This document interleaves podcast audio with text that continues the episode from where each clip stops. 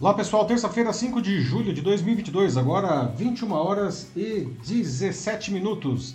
Essa é a edição 122 do Jornal da Live, uma nova maneira de se fazer jornalismo, em que você constrói a notícia junto com a gente. Eu sou Paulo Silvestre, consultor de mídia, cultura e transformação digital e vou conduzir a conversa, como sempre comigo, o Matheus. E aí pessoal, tudo bem? Boa noite. Matheus, responsável pelos comentários, certo? E também pela moderação da sua participação aqui no Jornal da Live. Para quem não conhece o Jornal da Live, ele acontece sempre às quintas-feiras, a partir das 21 horas e 15 minutos, nos meus perfis do LinkedIn, do YouTube e do Facebook. Nós trazemos sempre um assunto de grande destaque no Brasil e no mundo para a gente fazer um debate amplo. E terminamos aí com uma notícia que a gente chama de notícia bizarra, não, mas divertida, certo? E nós vamos trazendo aqui as informações sobre essas duas notícias e vocês vão dizendo o que, que vocês acham sobre isso nos comentários aqui mesmo nas lives, tá? Daí o Matheus, ele seleciona os comentários e a gente vai conversando. Nós não queremos simplesmente dar a notícia, a gente quer conversar a notícia com vocês. E no dia seguinte, sempre a quarta de manhã, tá? o Jornal da Live ele vai também como uh, podcast nas principais plataformas do mercado. Você pode escolher a sua plataforma preferida aí, Spotify, enfim, Apple Podcasts. E procure lá pelo meu canal o Macaco Elétrico, né? siga lá o Macaco Elétrico e aí você pode ouvir também o Jornal da Live como, uh, como podcast. Muito bem, pessoal. No tema principal da edição de hoje, a gente vai debater sobre o fenômeno das universidades corporativas, bem conhecido nos Estados Unidos e em alguns países da Europa e que vem ganhando força aqui no Brasil. Diversas empresas passaram a oferecer cursos técnicos de graduação e até de pós-graduação e alguns deles, inclusive, gratuitos, tá? E qualquer pessoa pode se matricular. A motivação é suprir a demanda por profissionais qualificados, pois as faculdades não estão dando conta disso, não. Do lado das pessoas, não, dos profissionais, essa é uma excelente oportunidade para se especializar não, e ficar mais competitivo para vagas de trabalho cobiçadas não, em um país que, paradoxalmente, ainda tem um desemprego muito alto. Não. Por que as faculdades não conseguem suprir essa demanda, pessoal? E como que você vê a iniciativa de empresas ocuparem esse espaço? E o que você acha de voltar a estudar, quem sabe, a essa altura da sua vida? Você gostaria, quem sabe, ainda mudar de carreira? E como sempre, não encerrando a edição, a nossa notícia bizarra de hoje, uma notícia curiosa, na verdade, não? A gente vai falar sobre os 230 anos de idade do dinheiro mais famoso do mundo, que é o dólar americano, não? Você sabia, por exemplo, que, olha, existem notas de 10 mil dólares? A gente acha que termina lá do Benjamin Franklin, as de 100, não? Pois existem notas de 10 mil dólares, não? E existem moedas de dólar com inscrições em braille para cegos, não? É curioso que mesmo o dólar não sendo a moeda do Brasil, não, nossa vida depende muito dele, não basta ver aí a terrível alta dos combustíveis que o mundo vive, não, e aqui no Brasil tem o agravante de o dólar estar muito alto, não, isso puxa para cima os preços, porque o petróleo é cotado internacionalmente em dólar. Não.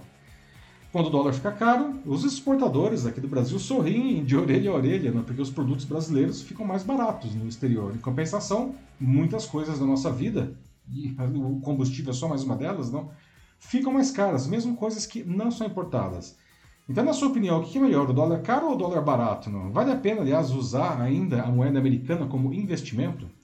Bom, pessoal, então agora sim, iniciando aqui os debates da edição 122 do Jornal da Live, não? e como já foi adiantado, hoje a gente vai começar falando sobre esse fenômeno bem conhecido nos Estados Unidos, não, em alguns países da Europa, que começa a ganhar força também no Brasil, que são as universidades corporativas ou universidades do empregador. Não? Elas são escolas criadas por empresas para suprir a sua necessidade de mão de obra qualificada em determinados setores, não? Oferecendo cursos técnicos, cursos de graduação, cursos de pós-graduação, MBA até, tá? E muitos deles, inclusive, gratuitos. Para quem é, está querendo aí, talvez, conseguir um bom emprego, não, isso pode ajudar muito, não. Essas iniciativas resultam de uma peculiaridade, digamos assim, no mercado de trabalho brasileiro, não. De um lado, o IBGE, o Instituto Brasileiro de Geografia e Estatística, aponta uma taxa de desemprego no país de 11%, não o que dá mais ou menos 12 milhões de pessoas desempregadas. Além disso, o órgão estima em 4,6 milhões os desalentados, que são aquelas pessoas que já até desistiram de procurar emprego. Ao mesmo tempo, as empresas se digladiam para conseguir funcionários qualificados, ficando com vagas abertas por falta de candidatos. Né? É um paradoxo isso daí, mas na verdade é explicável. Não? Isso acontece, pelo menos em parte, porque as faculdades não conseguem formar profissionais na quantidade e na qualidade necessária para as empresas. A gente tem que lembrar ainda que o acesso ao ensino superior também andou ficando mais difícil nesses últimos anos. Né? Então agora eu vou trazer mais algumas informações para o nosso debate, mas eu já queria deixar aqui algumas perguntas para vocês irem pensando e já irem respondendo aqui nos comentários, tá? Na sua opinião, o que falta para esses brasileiros desempregados, quase 12 milhões, aí, não se recolocarem profissionalmente? Não? Por que, que as faculdades do país não conseguem suprir essa demanda das empresas em quantidade e em qualidade para alguns setores? Não? E como que você vê a iniciativa dessas empresas que estão criando as suas universidades corporativas ocupando esse espaço?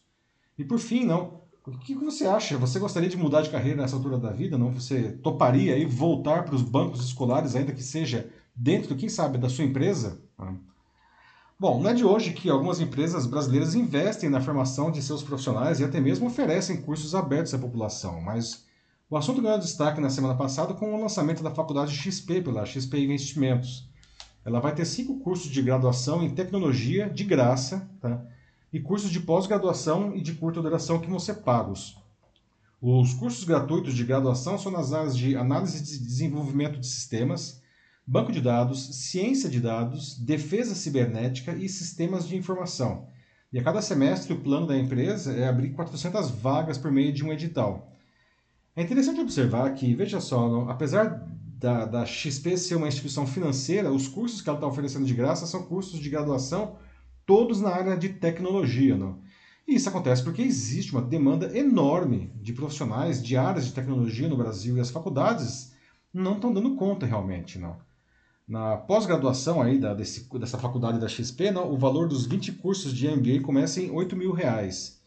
Para essa categoria, a empresa tem dois novos cursos, aliás, agora lançados: Ciência de Dados para profissionais de finanças e Experiência do Cliente. Já os cursos livres de finanças e tecnologia terão mensalidades únicas de 65 reais, né, para que o aluno tenha acesso a todos os conteúdos. O formato de cobrança também é adotado pelos concorrentes, como o Grupo Alura, no que tem cursos de marketing digital e tecnologia, por exemplo. Bom, segundo um levantamento da Brascom, que é a associação que representa as empresas de tecnologia e comunicação no Brasil, entre 2021 e 2025, veja só esse número, o mercado brasileiro ele vai precisar de 797 mil profissionais de tecnologia. Só que, segundo a mesma Brascom, tá, nesse mesmo período, as, as faculdades tradicionais elas só devem formar alguma coisa como 250 mil profissionais.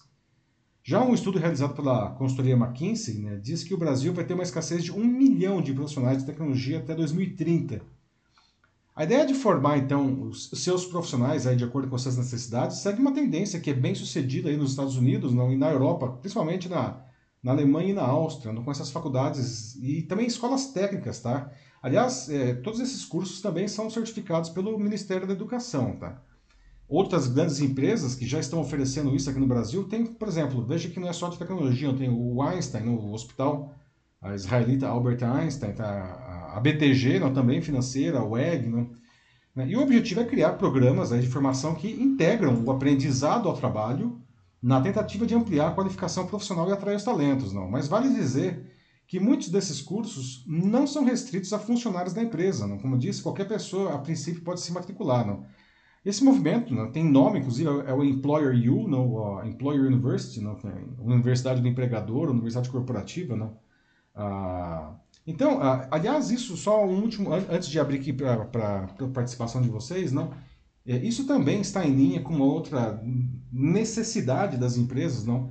Que é a, o ESG, não? os compromissos ESG, não? que são causas ambientais, sociais e de governança, não? Inclusive porque a, a sociedade, os seus clientes estão pedindo isso das empresas. Então, as empresas também estão preocupadas com essas questões aí uh, sociais. Bom, agora sim eu gostaria é, ouvir vocês, não, o que, que vocês acham desse movimento das empresas de criar esses cursos de formação, de capacitação, de reciclagem profissional? Vocês gostariam de participar eventualmente de um curso desse, não? E por que, que vocês acham que as universidades tradicionais não estão, enfim, dando conta da, da de, de, formar os profissionais na quantidade e na qualidade necessária? E aí, Matheus, o que, que o pessoal diz aí? Beleza, então o Cido Rodrigues ele fala aqui, lembra a todos de como treinar é de fato essencial e principalmente o comportamento e a mentalidade, algo que depois o Anselmo Nunes de Oliveira é, vai em cima e responde, fala de que principalmente quem está pedindo muito por isso é a área de teste de software e quality assurance. Ah, pois é, então Cido e Anselmo, não, dois, dois bons comentários, não.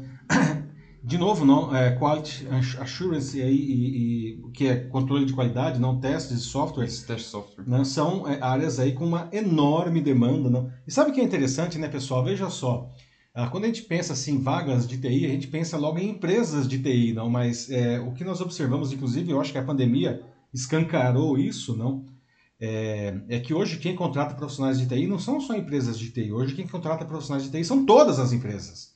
Não, porque hoje você, sei lá, a questão de alimentação, para pegar aí os aplicativos, não. É alimentação e tecnologia. Os bancos, bom, banco sempre foi um negócio super dependente de tecnologia. O negócio dele não é tecnologia, mas ele precisa de tecnologia. Você pega varejo, tecnologia, transporte, tecnologia. Ou seja, as empresas de tecnologia elas não concorrem mais só com as, as, empresas do mesmo setor, elas concorrem com empresas de todos os setores, não?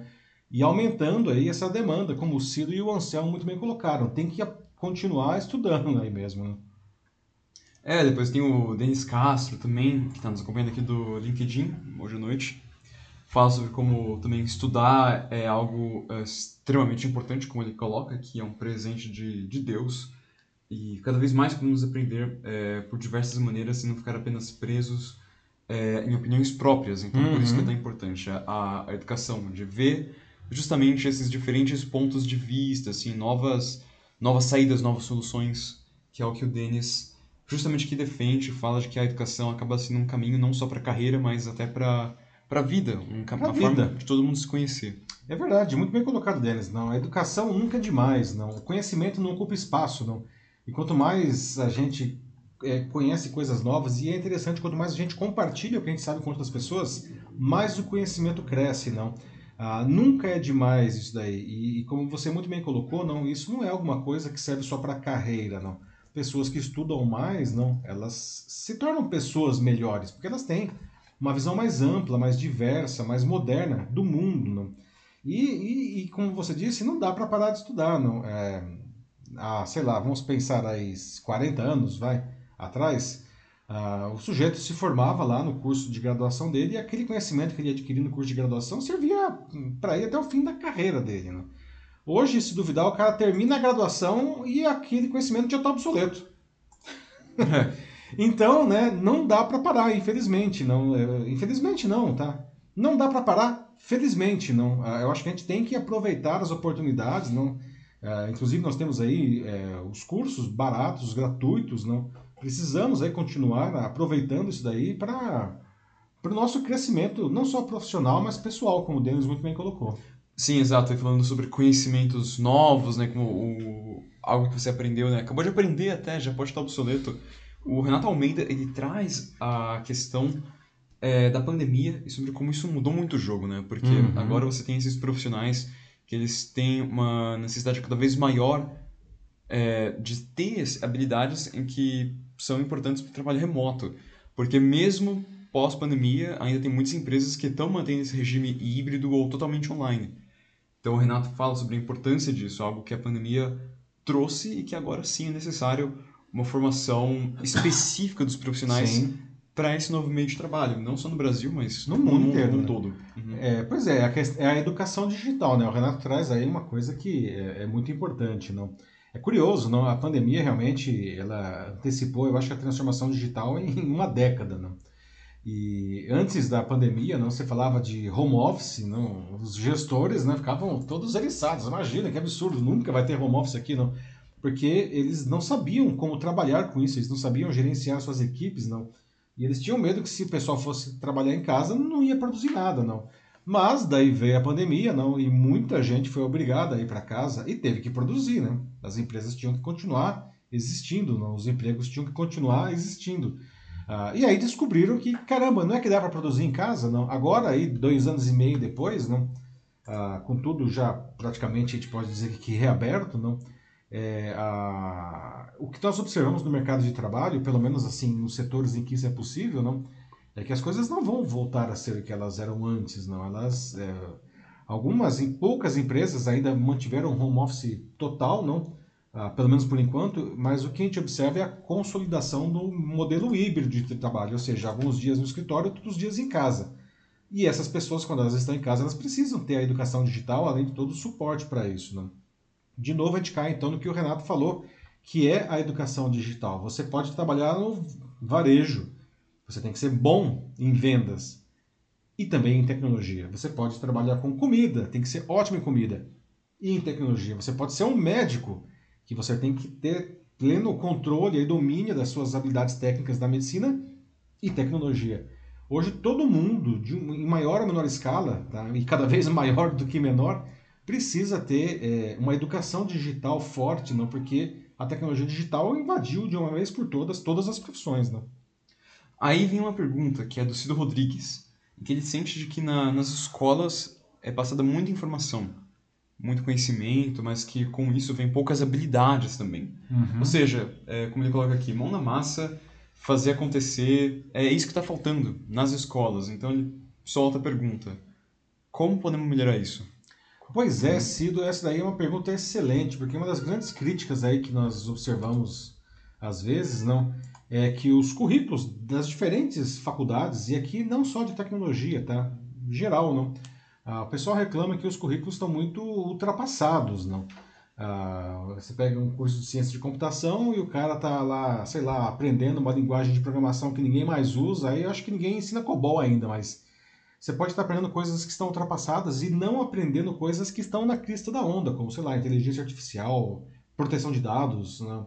uh, que, que é, são, né, são é, é, habilidades que o mercado está desesperadamente precisando, não?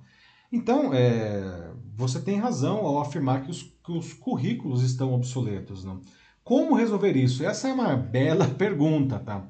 Ah, eu acho que, acho não, né? É, tenho certeza ah, que as empresas, não, que são os geradores da demanda, digamos assim, e as universidades, eles precisam conversar um pouco mais. Eu vejo que eles estão muito apartados um dos outros, não até mesmo para que essas empresas elas colaborem não com, com as universidades na modernização desse currículo e aliás não só do currículo não, as empresas os negócios que a gente vê muito nos Estados Unidos principalmente nos Estados Unidos e no Canadá e a gente vê muito pouco aqui no, no, no Brasil não são as empresas é, investindo pesadamente dinheiro não nas universidades porque no final das contas ela entende que dessa maneira não só a, toda a sociedade mas elas mesmas as empresas vão se beneficiar desses profissionais, né?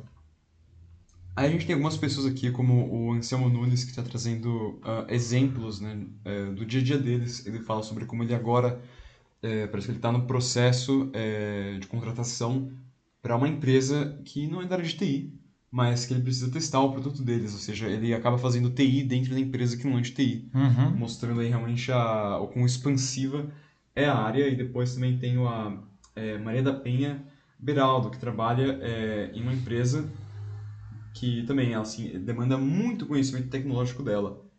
Então ela está aqui assim justamente para para tentar entender isso um pouco melhor, porque ela diz que só é, ela não tem mais que o mínimo, particularmente, mas que enfim, uhum. ela sente que é esse assunto que é esse tema que parece que nunca para de crescer e que nunca termina, de fato. Pois é, não, aí duas contribuições importantes aí do Anselmo e da Maria da Penha, não. É, pessoal, de fato, não. Hoje a tecnologia digital, não. É, se for pensar isso que nós estamos fazendo aqui agora, tá? Há, há 10 anos, não. Isso de nós fazermos uma transmissão ao vivo, né?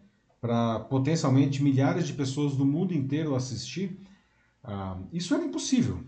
Né?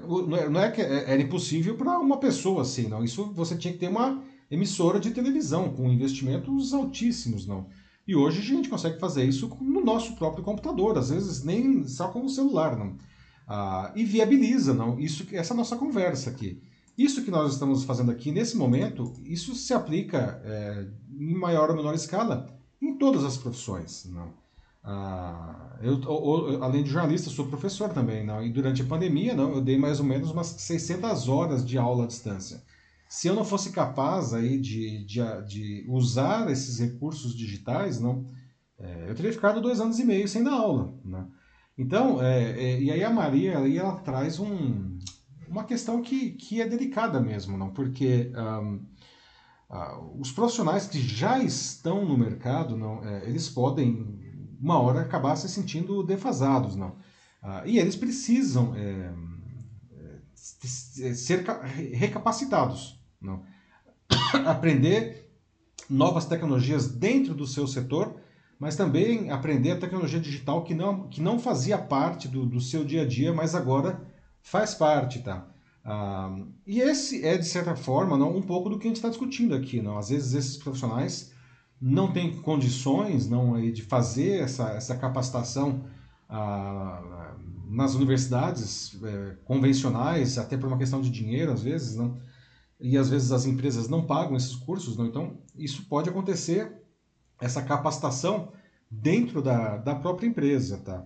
É, não sei se eu respondi exatamente aí a pergunta da Maria, tá? Mas Maria, é, é, é um fato, tá? Não dá mais, tá? É, quem, quem, não, quem não investir na, na capacitação tá? para se atualizar, não, ah, mais cedo ou mais tarde pode chegar em um cenário é, muito delicado de é, de não conseguir é, se manter no emprego, ou, ou, pior do que isso, não, de não conseguir novos empregos depois, não, porque as vagas estão ficando muito, muito exigentes. Não. Então, é, precisamos usar todos os recursos que nós tivemos à disposição, até mesmo essas universidades aí corporativas, universidades do empregador, não para fazer essa capacitação. Não sei se eu respondi a pergunta, se não, por favor, me diga aí. Depois tem o Joaquim Desdar Neto aqui, de longa data já. Nosso amigo Joaquim, e sempre ligado em educação, né? Isso aí, e ele fala de que, justamente, né, como uma temática de educação, ele fala de que uh, ele acredita ser é, extremamente possível, sim, que, que uma educação corporativa, efetiva e de qualidade é, seja feita, pensando em todas as etapas, né, no treinamento, no desenvolvimento. Ele cita aqui algumas etapas, justamente, como o levantamento é, das necessidades para uma empresa, planejamento das ações, e, claro, execução do projeto de gestão empresarial. Pois é, né? Aliás, Joaquim, é bem legal isso que você está colocando. Não, ah, existem, né? Se você for pensar na carreira também dos indivíduos, não, existem as etapas também. Não são as necessidades da empresa, são as necessidades dos profissionais, não. Ah, e as pessoas estão, pessoas diferentes, estão em momentos diferentes da sua carreira, empresas diferentes estão em momentos diferentes do seu ciclo de produção. Tá? Uh, o que a gente precisa, é, e eu vou até entrar em detalhes um pouquinho é, na sequência aqui, que vou trazer mais informações, tá? É, é, é, fazer esse casamento não dessa necessidade com a disponibilidade. Tá? É, porque também não adianta ficar só na formação básica, não? Porque, por mais que seja uma formação é, atualizada, digamos assim, é, o sujeito ele precisa ter no, outras habilidades que a gente também vai discutir daqui a pouco, tá? Então, a, a educação ela é fundamental, não? ah, para a manutenção da vida. Não. Ah, e, e, isso daí é uma coisa constante, como o Denis falou agora há pouco, a gente tem que estudar para sempre. Sim. Voltando para a temática da, da escola, do ensino, a Valesca Caligo ela comenta sobre como a escola, ah, na visão dela, não deveria ser um lugar de se é, passar ou transmitir conhecimentos, porque ela sente que falta uma, uma troca. Que o professor ele deveria hum, ser, uhum. aqui nas palavras dela, um mediador e estar numa relação constante de troca e ensino-aprendizagem. Isso facilitaria novos conhecimentos e experiências, como é o caso da tecnologia, por exemplo. Exatamente. Não? Falta mais esse, esse debate na aula. Pois é, Valesca, sabe, você traz um ponto que é super importante. Não? O trabalho do professor mudou, não? porque até mesmo porque hoje nós temos acesso a muita informação. Né? Você liga o computador, pega o celular, tem lá muita informação. Mas informação não é conhecimento, né? Informação é informação. O, o, novo professor é aquele sujeito que tem a sua experiência de vida e profissional e que vai ajudar os seus alunos a transformar aquele monte de informação que eles têm acesso em conhecimento. Então ele realmente, cada vez menos, ele é aquele sujeito que é o detentor da informação, que fica lá jogando, jogando, jogando, jogando informação, e passa a ser alguém que organiza a informação contextualiza a informação que os alunos, às vezes, eles mesmos trazem. Não. O, o que, aliás, não, é um trabalho muito mais nobre. Não. O que a escola precisa, né? ela sempre fez isso, mas eu acho que agora está ainda mais dramática essa necessidade. Não basta você aprender na escola, não. você precisa aprender a aprender. Você precisa desenvolver o gosto pelo saber, não? E aí eu concordo que realmente isso falta às vezes, não? A gente, a gente tem que abandonar esse modelo de ficar despejando conteúdo, não? E desenvolver mais aí esse senso crítico e essa vontade e essa capacidade de aprender e solucionar problemas, não? Uhum. É, quer Vamos passar umas informações? Ok, aqui? vamos trazer Depois então eu aqui. recupero os outros. Perfeito. Então, pessoal, Isso. olha só, queria trazer mais algumas informações aqui e aí a gente continua o debate, tá? Bom, as universidades corporativas não é, são também uma ferramenta para atrair e para reter talentos pelas empresas, não? Elas têm os interesses delas, é claro, não? Ah, especialmente em um mundo que abraçou de vez o trabalho híbrido, como a gente estava falando agora há pouco aqui, não? Ah, ou totalmente à distância, em alguns poucos casos, os profissionais podem estar em qualquer lugar do mundo, não? Isso faz com que a concorrência pelos talentos é, não se restrinja mais a outras empresas do mesmo setor na mesma região, não. Mas de qualquer empresa, de qualquer lugar do mundo, não. E para dificultar ainda mais a situação aí das empresas brasileiras, não, esses novos concorrentes, digamos assim, pagam o salário em dólar, né? Então, o câmbio joga contra as empresas brasileiras, né?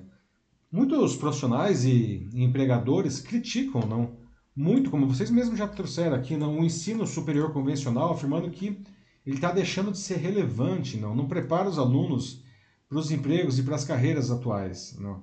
E as universidades corporativas, então, procuram também não resolver esse problema com currículos mais modernos não, e mais adequados às necessidades do mercado, bem o que vocês acabaram de trazer aqui, não.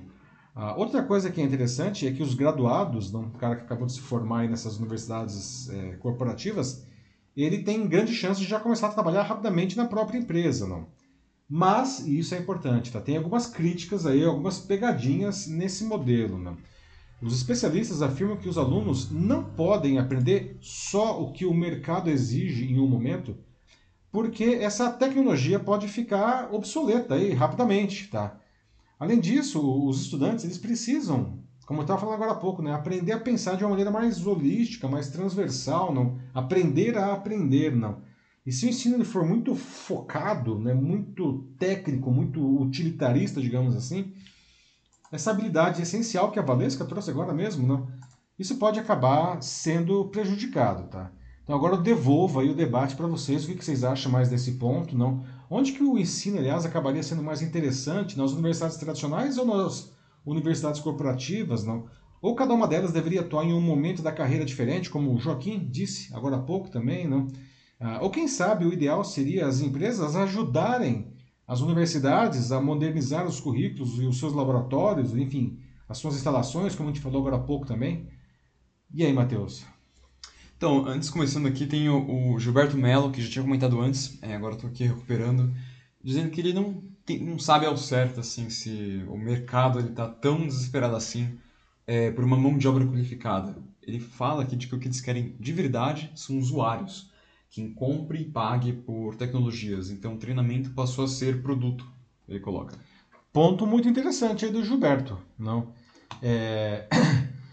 E, isso é, é verdade, e, eu não, e não é de hoje que eu observo algumas empresas não, em que os funcionários acabam virando clientes e os clientes é, é, começa a existir aí uma fusão não, a, a, entre esses diferentes públicos que a empresa tem. Tá? É, concordo com o Gilberto aí, tá? Isso realmente acontece. É isso aí. Aí depois ah, tem aqui também o Denis Castro, que ele fala de que, é, nas palavras dele, não basta estudar. Se não, é, se não tiver aprendizados a valores comportam- é, comportamentais, como empatia, solidariedade e não ser apenas um profissional vazio, é, valores emocionais precisam existir, senão é, com isso acabam surgindo preconceitos, Uhum. é, humilhações dentro do ambiente de trabalho e até mesmo bullying. É. Uhum. Pois é, Denis, você traz. um- Eu vou até é, é, pedir licença, que eu vou segurar um pouco a resposta que o Denis tem, porque existem outras coisas, também a gente está falando aqui de- dos currículos defasados das universidades, não? Existem outras habilidades aí, como o Denis coloca, não? Ah, que são cada vez mais valorizadas aí pelo mercado e que as universidades hum, falham em oferecer isso daí, que são os chamados soft skills, não? que são habilidades intangíveis. Mas eu vou pedir para o Denis a licença para segurar um pouquinho, que eu vou retomar daqui a pouco esse tema, trazendo mais informações aqui. Aí depois eu tenho também o Renato Almeida, que ele puxa o assunto para ainda mais atrás. Uhum. Ele fala ainda da, do período da escola, de fato, nem, nem faculdade, assim, ensino médio. Ele está falando de que ele acredita em que seria muito mais interessante se a gente tivesse um ensino é, mais direcionado na nossa educação. Algo como o, nos Estados Unidos, que é como ele Uhum. coloca aqui como exemplo, que é, ah, é algo que já vem sendo discutido já faz é, muito tempo, isso que o Renato Sim. traz, é realmente algo que ah, muitas pessoas acreditam que poderia ser melhor, e que ele cita, né, assim como parece que até agora, né, tipo, tudo bem, a gente tem excelentes professores, mas que até o terceiro ano, por essa falta de foco, que a gente acaba aprendendo muito daquelas coisas que aqui ele mesmo coloca entre aspas que não servem para nada. Então volta aquela velha história, para que que eu aprendi a fórmula de Bhaskara? Aham. É um ponto bem importante que o Renato traz. Não, aliás, isso realmente, como o Matheus disse, vem sendo discutido há bastante tempo. né? Aliás, no governo anterior foi aprovado ah, uma mudança no ensino médio para que os, os alunos eles pudessem escolher trilhas. Não, eu acho que uma- são seis trilhas, né, Matheus? É, seis um, ou cinco. é, um só de linguagens, outro só de matemáticas, outro para quem gosta de ciências naturais, o outro, enfim, são várias trilhas assim. Sim, pra que- tinham para artes especificamente. Artes, exatamente, né? para que já no ensino médio o aluno ele aprenda o básico de tudo que for necessário, não, Ah, e consiga já dar algum direcionamento. Não chega a ser um direcionamento de carreira, mas alguma coisa alinhado com suas, com suas habilidades, com seus gostos, né? É, e só que isso daí vem se arrastando. Confesso que eu não sei por que, que isso acabou não sendo implantado ainda, mas porque isso já foi aprovado, não, é, no governo anterior, aliás, talvez por isso que não tenha sido implantado, né? Porque foi no governo anterior, né? Muda o governo, sabe que no Brasil qualquer governo que muda adora colocar uma pedra em cima do governo anterior, né? É, Mas é, o Renato, é o Renato, né, que traz aí um, um, um, um ponto importante, não? Por que, que eu estou aprendendo isso, não? E aí trazendo de novo a questão dos profissionais da área de tecnologia, mas não só eles, tá? Ah, nós temos aí 55 mil profissionais dessa área de tecnologia sendo formados no Brasil por ano, né? Sendo que a demanda é de 160, 170 mil profissionais por ano, não? Aí você fala, por que, que não tem mais, não?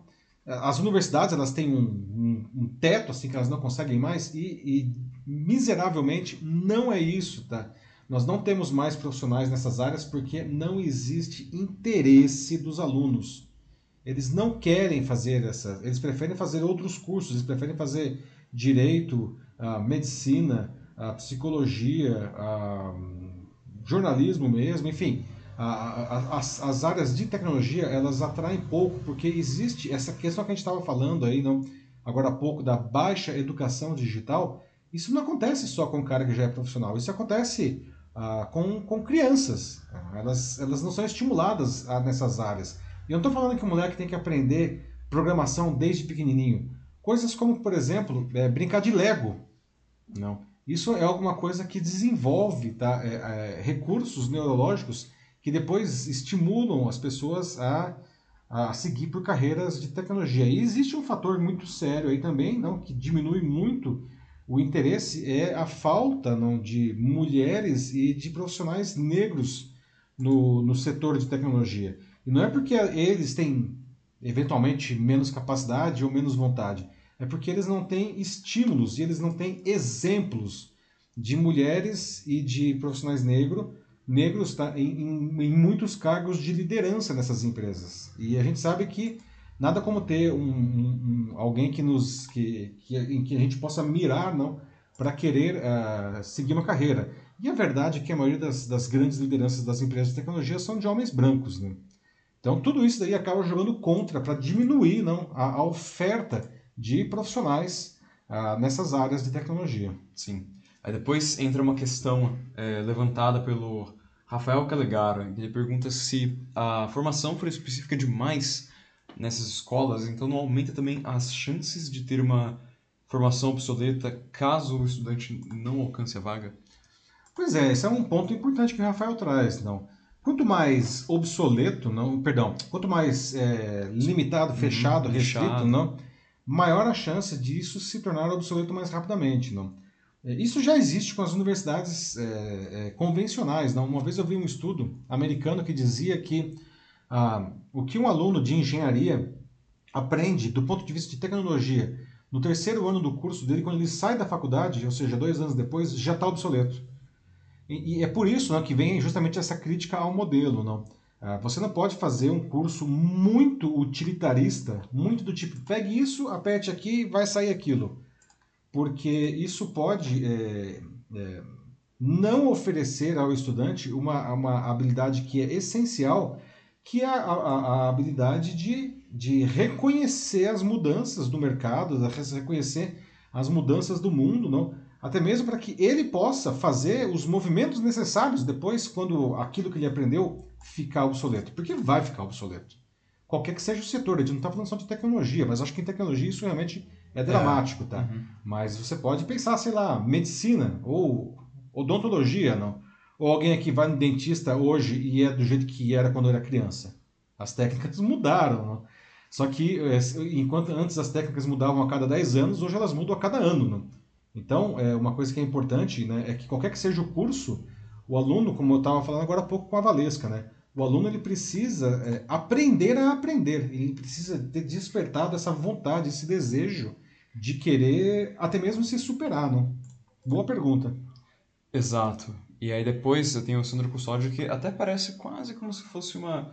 É que responder o Rafael, o Sandro está em outra rede, está no YouTube, ele fala é, sobre como nós precisamos de pessoas cujo foco esteja, na verdade, na solução, adaptando-se à tecnologia que for necessária. Então, seria muito bacana mesmo de que essa educação fosse formada em cima dessa ideia, que ensinasse os profissionais não enxergar apenas é, um botão, né, como você falou, né, ah, aperta aqui que sai isso, mas é, padrões mesmo. Por exemplo, algo que me vem à cabeça, assim, só, só de pensar nisso, é, estudo de, de história, por exemplo. História justamente da, da inovação, algo, algo assim, não sei, né? Eu não sou professor para dar os nomes. Mas que justamente estude justamente o desenvolvimento da tecnologia com o passar dos anos, para que dessa maneira os alunos possam começar a entender, é, compreender padrões que eles veem uh, no, no, mercado e assim tentar de fato antecipar, nossa, que esse momento que a gente está vivendo parece muito com o que a gente viu antes e assim o pessoal já se se, se prepara mais e fica bem mais maleável a Sim. realidade. Pois é, não, muito bom o comentário do Sandro aí no YouTube, não? É, de fato, né, Sandro, a gente não pode ficar bitolado, não. É, quanto mais bitolado você fica, não, pior profissional você será, não.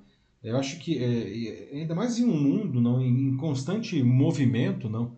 É, eu acho que, é, acho não, né? A, talvez a maior de todas as habilidades para qualquer profissional é essa habilidade de conseguir transitar e fazer as mudanças não, ah, diante de um cenário que está em completa, em, em, completa transformação. Né? A gente poderia até citar o Raul Seixas aqui. Né?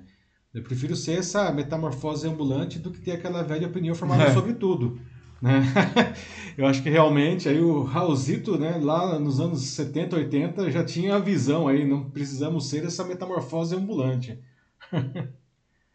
Depois eu tenho a Valdirene Cristina Ferreira, aqui no LinkedIn, que Olá, ela Val. concorda com o comentário do Renato sobre a ser, como seria legal ter várias trilhas, né, uma educação mais direcionada para os adolescentes, né, desde o ensino médio.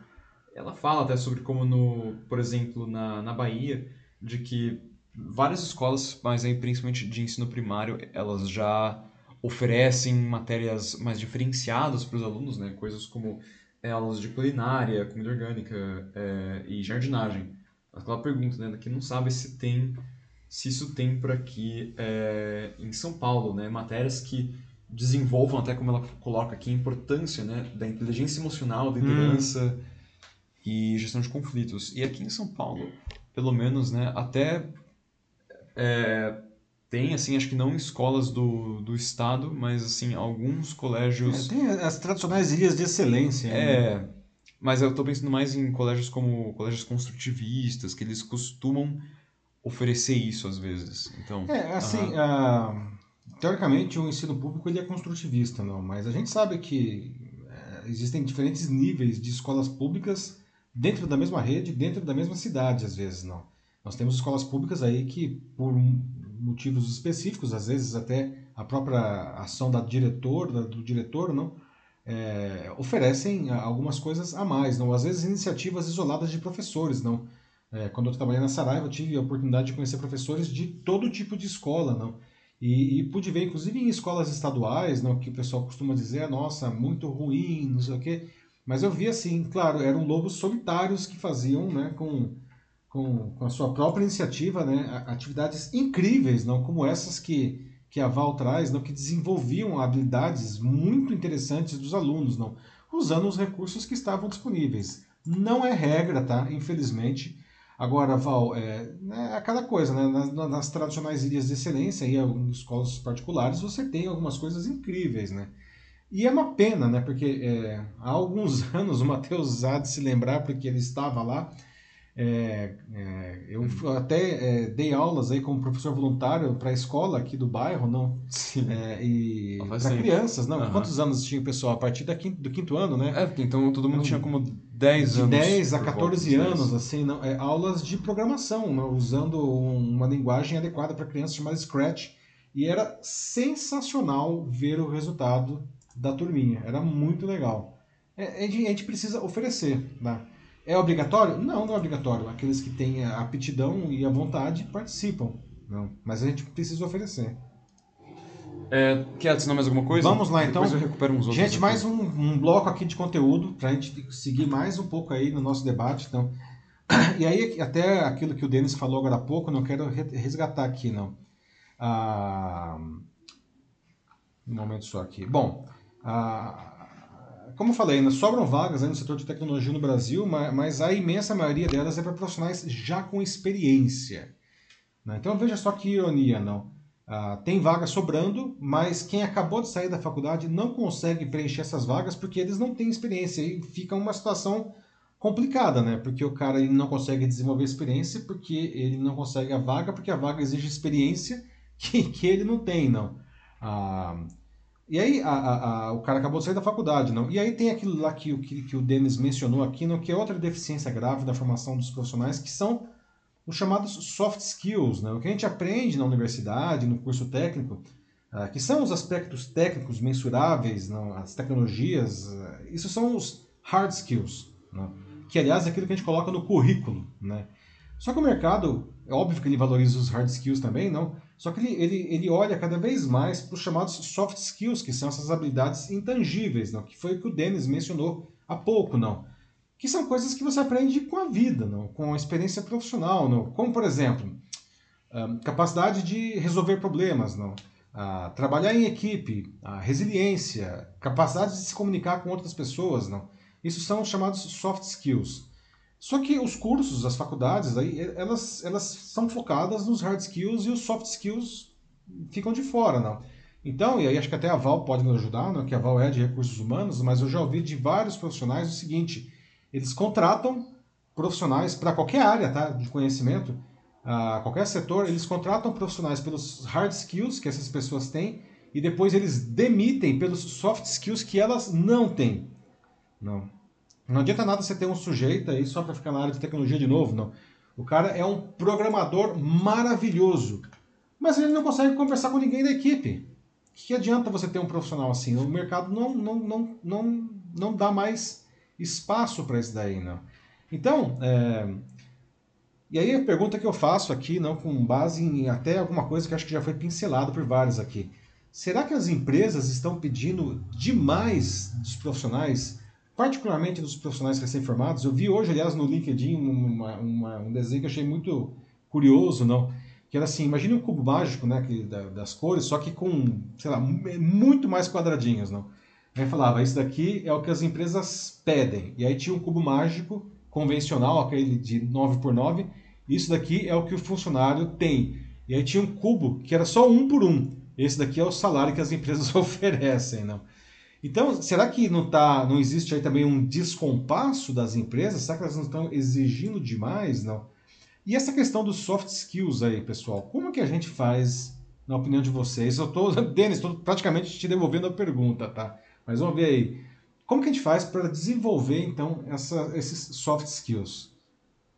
É, o Denis ele relembra aqui é, de uma coisa que foi citada ainda no começo aqui da, da sessão, né, da, da conversa, em que ele fala de como quem está acima dos 40 anos é talvez a pessoa que mais sofre com isso, porque Uhum. entra meio que nesse é, limbo informacional, de, ou de formação, na verdade. Sim. Porque, né, como eu coloco, é onde as oportunidades acabam ficando muito mais mínimas, cuja experiência vale, vale muito, né? Então você está nesse momento em que você já, já saiu da, da escola, da universidade, já está formado já há, há um tempo considerável, mas ao mesmo tempo está ainda distante de uma possível, uma possível aposentadoria, mas você tem, então, fica nisso, né? Putz, como que eu volto agora Uhum. a estudar? Você precisa se atualizar, porque a galera nova vem chegando, eles são mais baratos e eles, em, em geral, sabem, podem saber mais, fica complicado é. mesmo.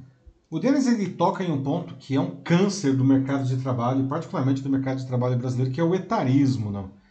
É, hoje o sujeito chega aos 40 anos e ele é considerado velho para o mercado de trabalho. As empresas demitem o cara quando faz 40 anos, como se ele fosse incapaz de executar as funções. Isso é grave, não? Porque a gente está falando aqui da necessidade justamente de experiência, não? Está falando aqui de soft skills. E quando o cara está entrando, ele está entrando no auge intelectual dele, que começa aos 40 anos, não? Talvez ele não esteja mais no seu auge físico, mas ele está entrando no auge intelectual dele, ele é demitido.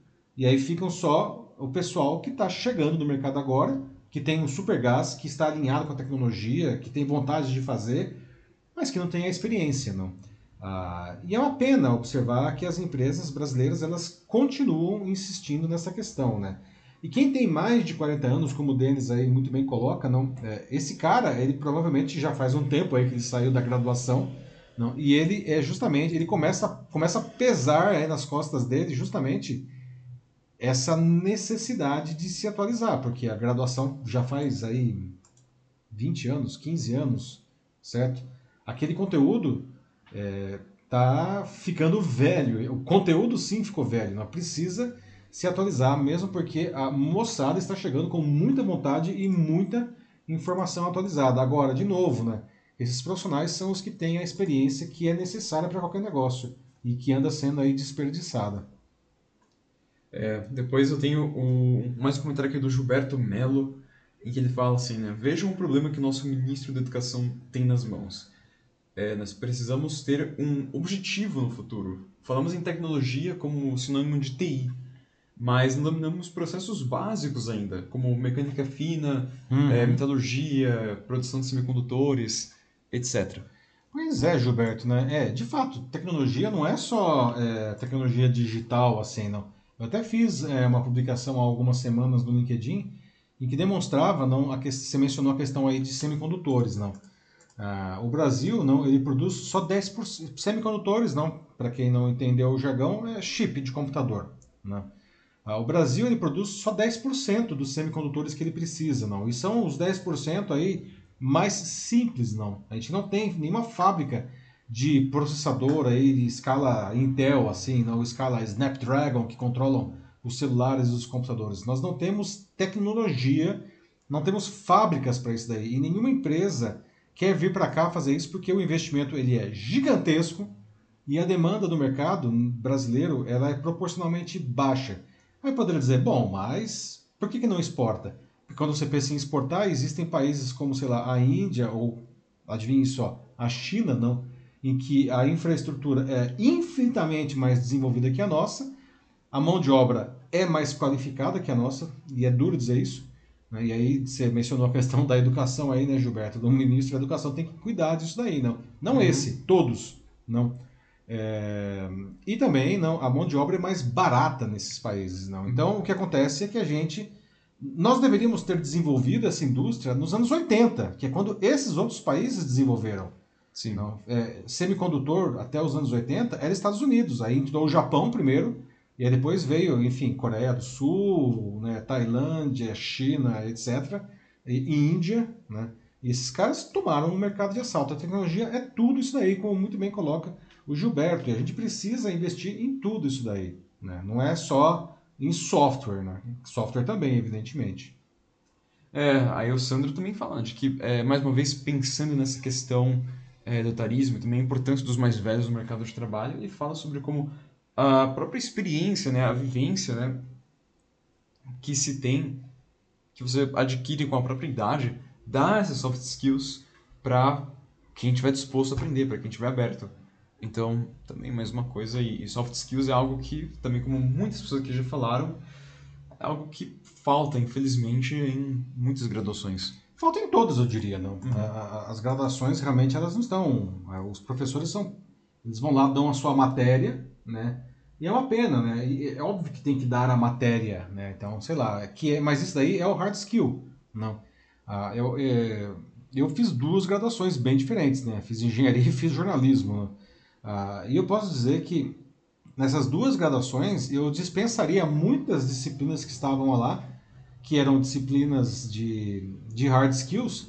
Eu adoraria ter mais coisas como, por exemplo, geopolítica, é, é, história, ah, coisas que, que me ajudassem, aquilo que a gente estava falando antes, até o comentário que a Valesca trouxe, né? Eu quero que a, que a faculdade me desafie, eu quero que a faculdade me, me ensine a pensar, me ensine a, a querer, me ensine a, a, a, aprender, a aprender, não? Ah, porque fica muito fechado no tem que dar a matéria, não? E, e isso daí, não, metade do que a gente tá, vê está desatualizado mesmo. Então vamos fazer uma atualização disso daí e, e, trazer mais os soft skills que hoje não está presente, né?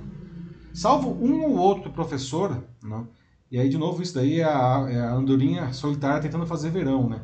A gente tem, acho que todo mundo aqui teve um professor, um ou mais professor, que, que guarda no coração que o cara, ele, ele parece que o cara toca na sua mente e abre o um mundo, assim, novo de coisas diante de é, você. É, né? aquele que realmente vai além, né? Que busca Exatamente. debater, conversar. Que é aquele cara, não, que você vai se lembrar depois, porque esse sujeito não é o cara que estava dando hard skill, o cara que estava dando soft skill, não. Ah, esse cara é o que transforma você num grande profissional e, para não dizer, não, numa grande pessoa. É isso aí. aí depois, uh, mais um tem o do Joaquim de Zero Neto, fala de que todas as experiências acima dos 50, é, dos 50 anos são super bem é, valorizadas, né? ou melhor, tem que ser valorizadas. É, como todo o valor né? do, do conhecimento que está inerente a isso é, que está nesse vínculo né, com, a, com as suas necessidades, suas aspirações é, e, e, suas ações. O, ele termina aqui colocando de que o conhecimento torna-se um simples lastro de memória capaz é, de melhorar a sua eficiência como um profissional de empresas. Pois é, né? um excelente comentário do Joaquim, né? É, a gente, o que envelhece quando a gente pensa em conhecimento? O que envelhece são os hard skills, né? O que envelhece são as tecnologias, são as técnicas, porque novas técnicas vão surgindo. Agora, esses soft skills, que são justamente essas coisas que a gente não aprende na faculdade, que são as coisas que a gente aprende na vida, não? que são as coisas que a gente aprende com a experiência, que são as coisas que a gente aprende quebrando a cara, né?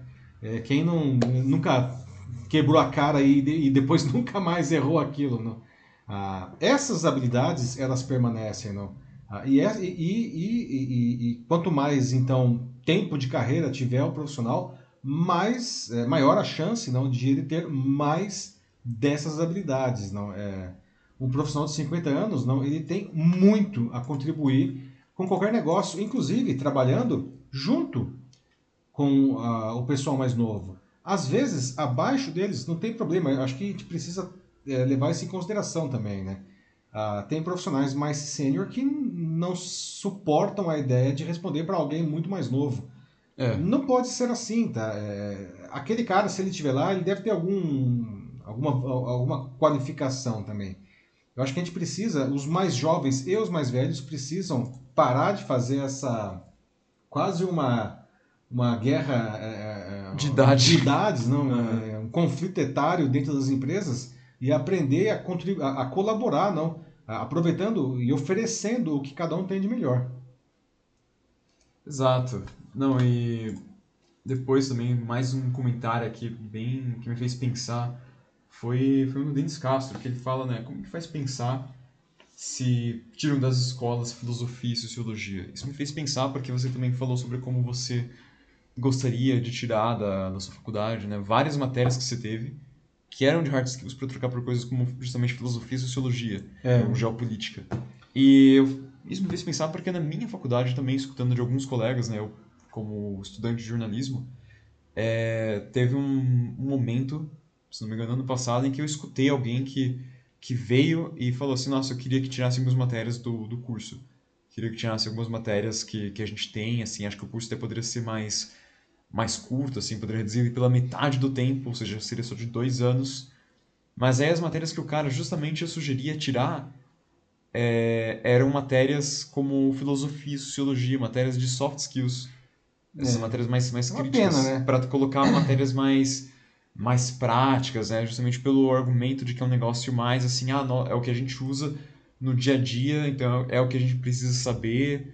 Mas, de novo, assim, aí eu acho que cai nessa Muito falácia. utilitarismo, né? É, só, putz, cara, sabe, ok, vou fazer um negócio aqui de, de, de edição aqui no computador, de rádio, mas coisas que provavelmente eu poderia aprender até, sabe, no, no próprio trabalho, na marra, assim, e que nem demoraria tanto tempo.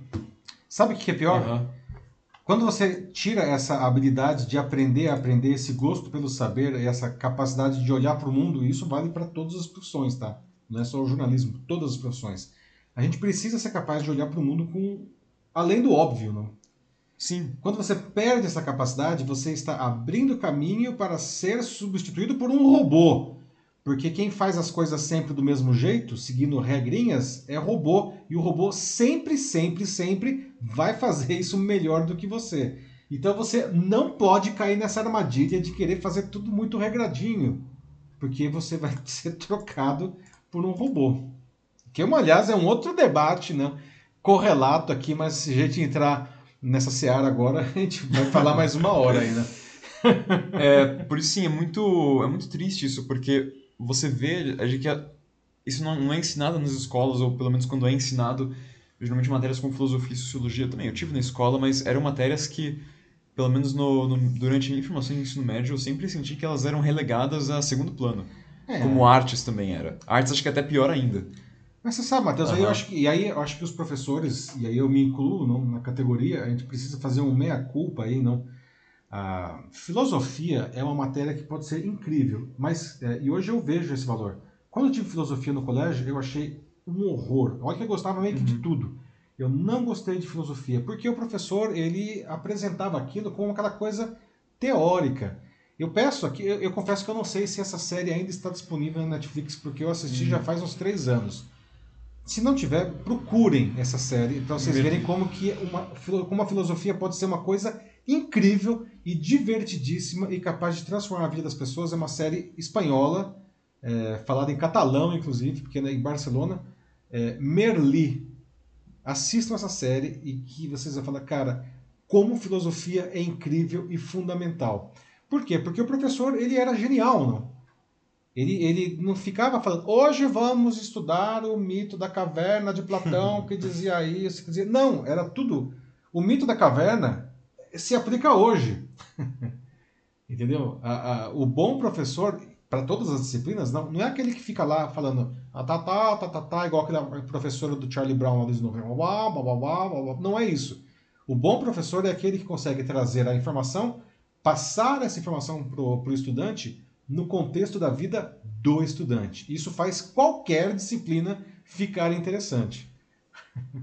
Sim, e é isso que falta, falta muito desse, desse incentivo mesmo, e aí eu digo assim, acho que do, dessas duas partes, né? acho que não só vindo, claro, acho que do, do governo, do Estado, ou mesmo da iniciativa privada, de querer é, valorizar de fato essas matérias mais, mas também dos próprios professores, de, acho que até mesmo ter mais, mais paixão pela própria disciplina que ensina. É, Aham. É, é aquela coisa, né? A gente, a gente vai puxando um fio e vai cair um elefante daqui a pouco, não?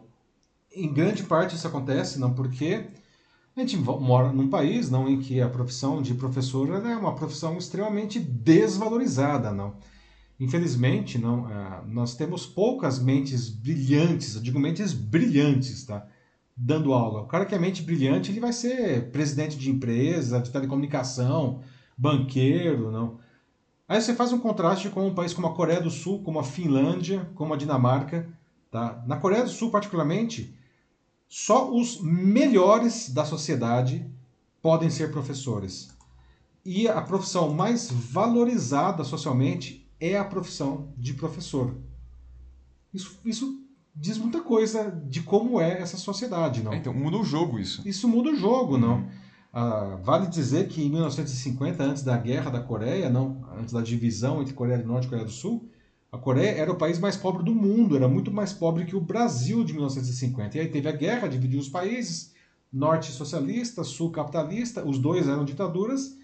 O que, que o Sul fez? Qual foi a grande. Ele, ele investiu em duas grandes coisas. Uma foi em grandes centros industriais, de onde surgiu empresas como Samsung, LG, Hyundai, e ele investiu em educação. E foi um investimento que durou 30, 35 anos para se pagar, mas depois de 35 anos, aquele país miserável era um tigre asiático. Né? Isso aí. É, é isso? Mas algum que... aí eu posso partir para o nosso próximo tema? Nossa, eu acho que só um último aqui mesmo. Vamos lá então. É que o assunto é. rendeu, né, gente? Obrigado, aliás, não, obrigado aí pela participação. A gente Uma, adora quando é... todo mundo conversa assim, a gente quer conversar aqui a notícia com vocês. Né? É, não, e hoje dá para ver mesmo que o assunto foi, foi fantástico, assim, o pessoal comentando aqui aos montes. E é isso aí, pessoal. Fiquem à vontade e é isso que é bonito de ver.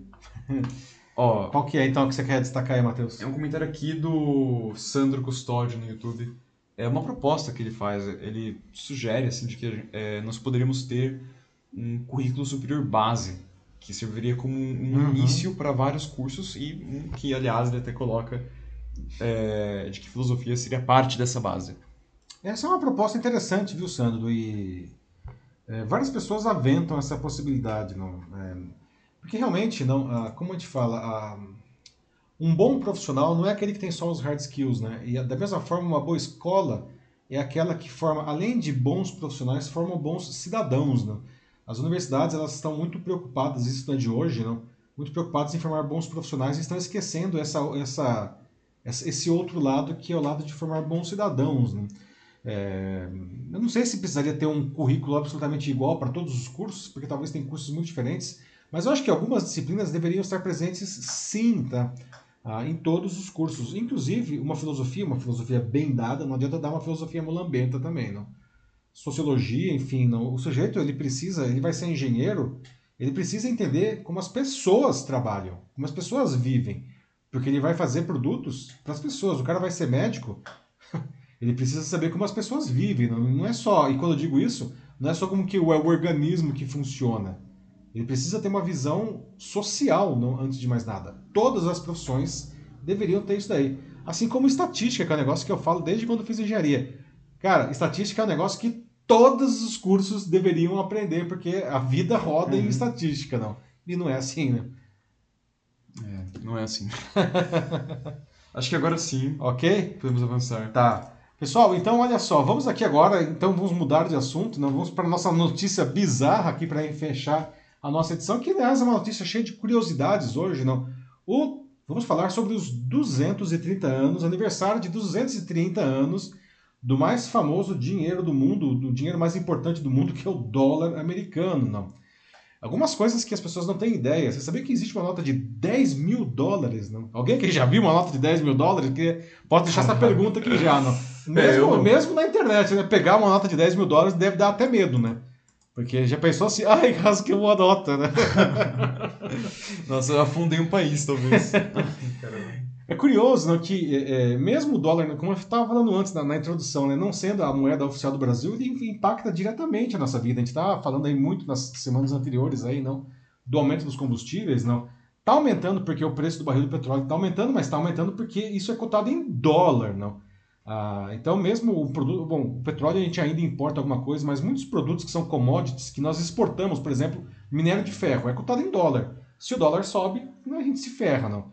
Os únicos que ficam realmente felizes quando o dólar sobe são os exportadores, né? Porque aí o produto brasileiro fica mais barato e eles vendem mais, não.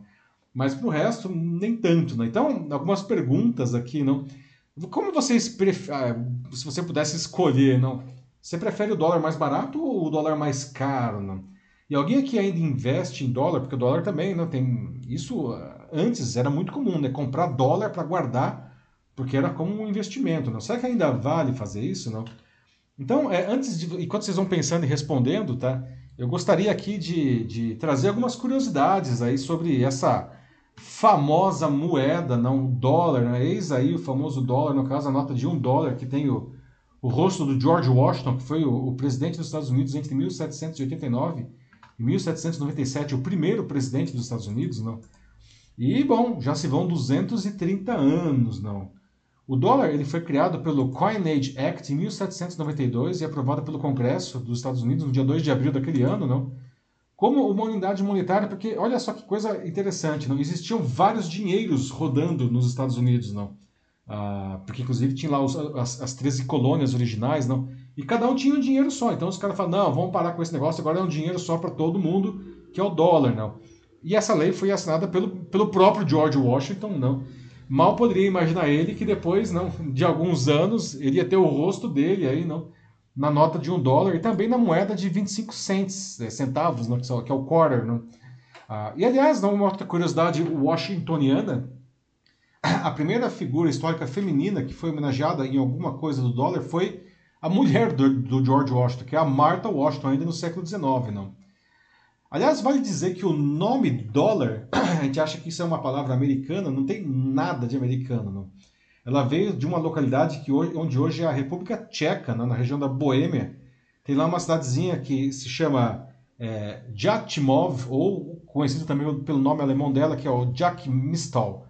E essa cidade ela tem minas de prata, ela é conhecida por essas minas de prata, e ela cunhava umas moedas de prata, e essas moedas elas, elas eram chamadas de Jockmisthaler, que depois ficou simplesmente chamado de Thaler, e aí essas moedas acabaram indo para os Estados Unidos, algumas dessas moedas, não? Então o pessoal falava, ah, é, custa tantos thalers, tá? E esse thaler acabou virando dólar, né? Uma, uma, uma, uma popularização, uma regionalização do thaler veio, virou dólar, não?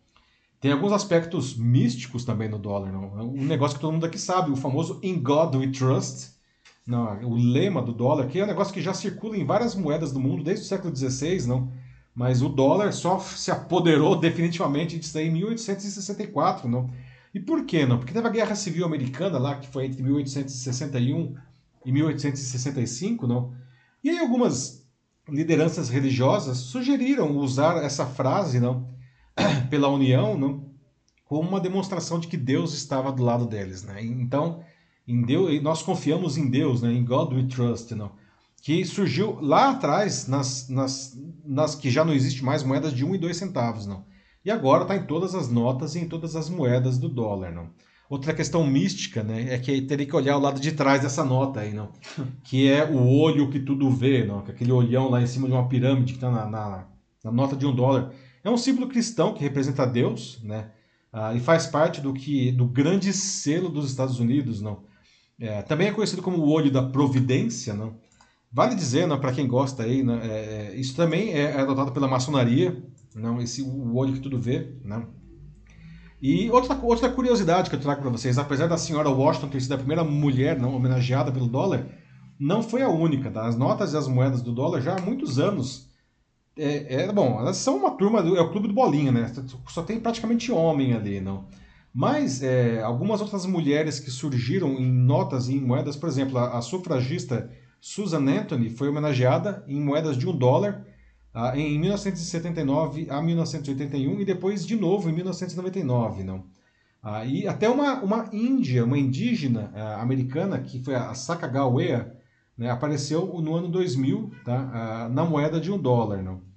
E veja só, não tem o, o, camarada que está na, na, nota de 20 dólares, que é o Harriet Truman, uh, que, que é o, inclusive um escravagista, não tem aí uma proposta para ser. Pra, aliás, desculpa, né, vai substituir o Andrew, o Andrew Jackson, que está na nota de 20 dólares, que era um escravagista, substituir pela, uh, pelo Harriet Truman, que é um abolicionista, uma mulher também, não? A história da nota de 10 mil dólares. Sim, pessoal, isso não é mito, isso existe mesmo. Tá? Essa nota ela foi emitida em 1928 e ainda existe. Né? Ela homenageia o ex-presidente da Suprema Corte, senador e secretário do Tesouro, Salmon Chase. Então, se algum dia alguém pedir um Chase para você, você pode saber que o cara está pedindo muito dinheiro, tá? 10 mil dólares, não. E mais uma curiosidade, tá? É, em 1999, a Casa da Moeda dos Estados Unidos fez aí uma, uma promoção, assim, uma campanha, para que cada um dos 50 estados lançasse uma, uma, moeda própria de 25 centavos, um quarter, não, com coisas é, é, da região tal. Não.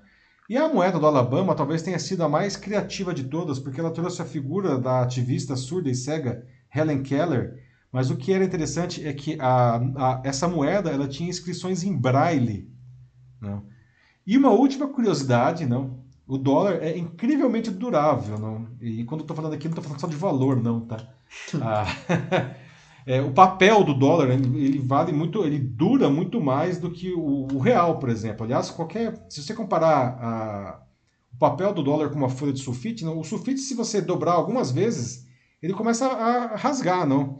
Ah, uma nota de dólar, ele promete aguentar 8 mil vincos, 8 mil dobradas, 8 mil. Caraca. E por quê? Porque o papel, na verdade, não é papel, é um, tipo, é um tecido, não. 75% de algodão, 25% de linho.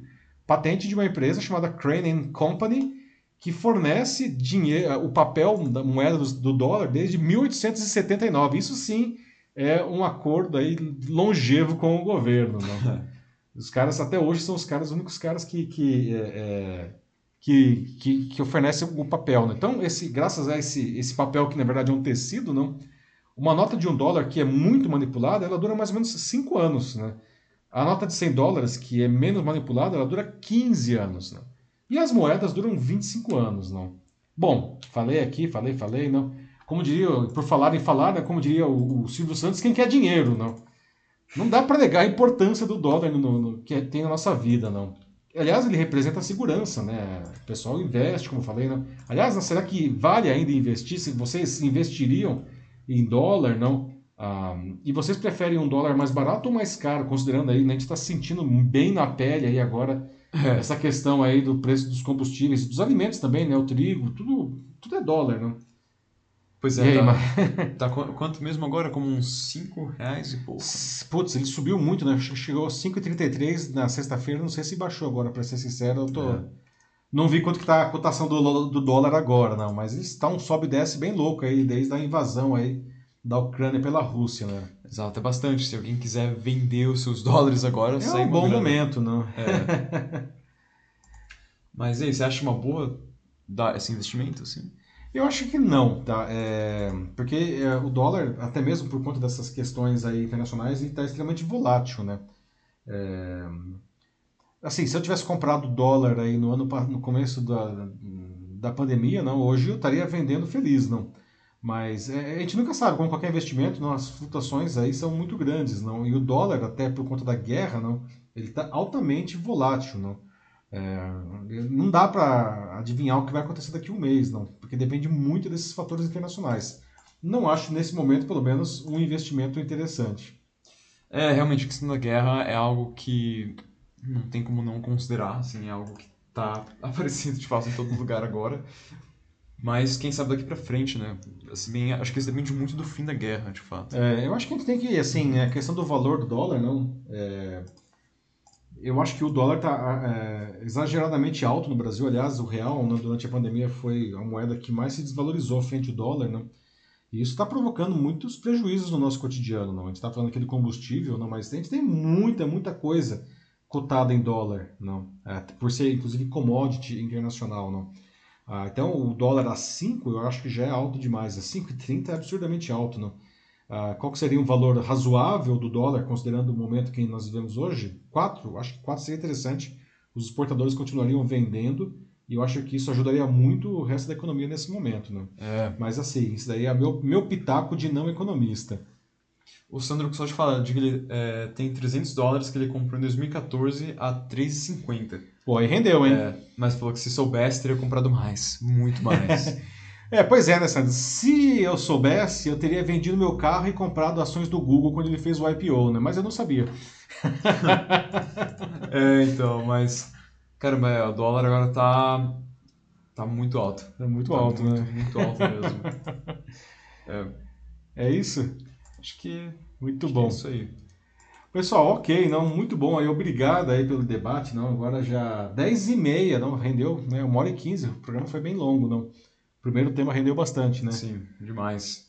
Então, pessoal, muito obrigado aí pela participação de vocês. Não, se você estiver vendo aqui o nosso programa gravado ou ouvindo com o podcast, não, é, você ainda pode deixar seus comentários. Não, realmente não dá às vezes para a gente ver todos os comentários aqui ao vivo, mas eu faço questão de ler todos os comentários depois, tá? Então, É, mesmo que você estiver vendo depois, fique à vontade, aí, deixe seu comentário, tá? Contribua aí com o debate aí com as outras pessoas. Então, muito obrigado e bom resto de semana para vocês. A gente se vê na semana que vem, na terça-feira, a partir das 9h15 da noite, com a edição 123 do Jornal da Live.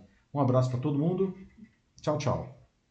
Bom, é isso aí, pessoal. Muito obrigado mais uma vez por participarem. Quem comentou ou mesmo quem só assistiu também. Venham mais vezes, chamem os amigos, compartilhem. E é isso aí. Obrigado. E, bom, tamo junto. Aproveitem essa semana e se cuidem. Até. Tchau, tchau.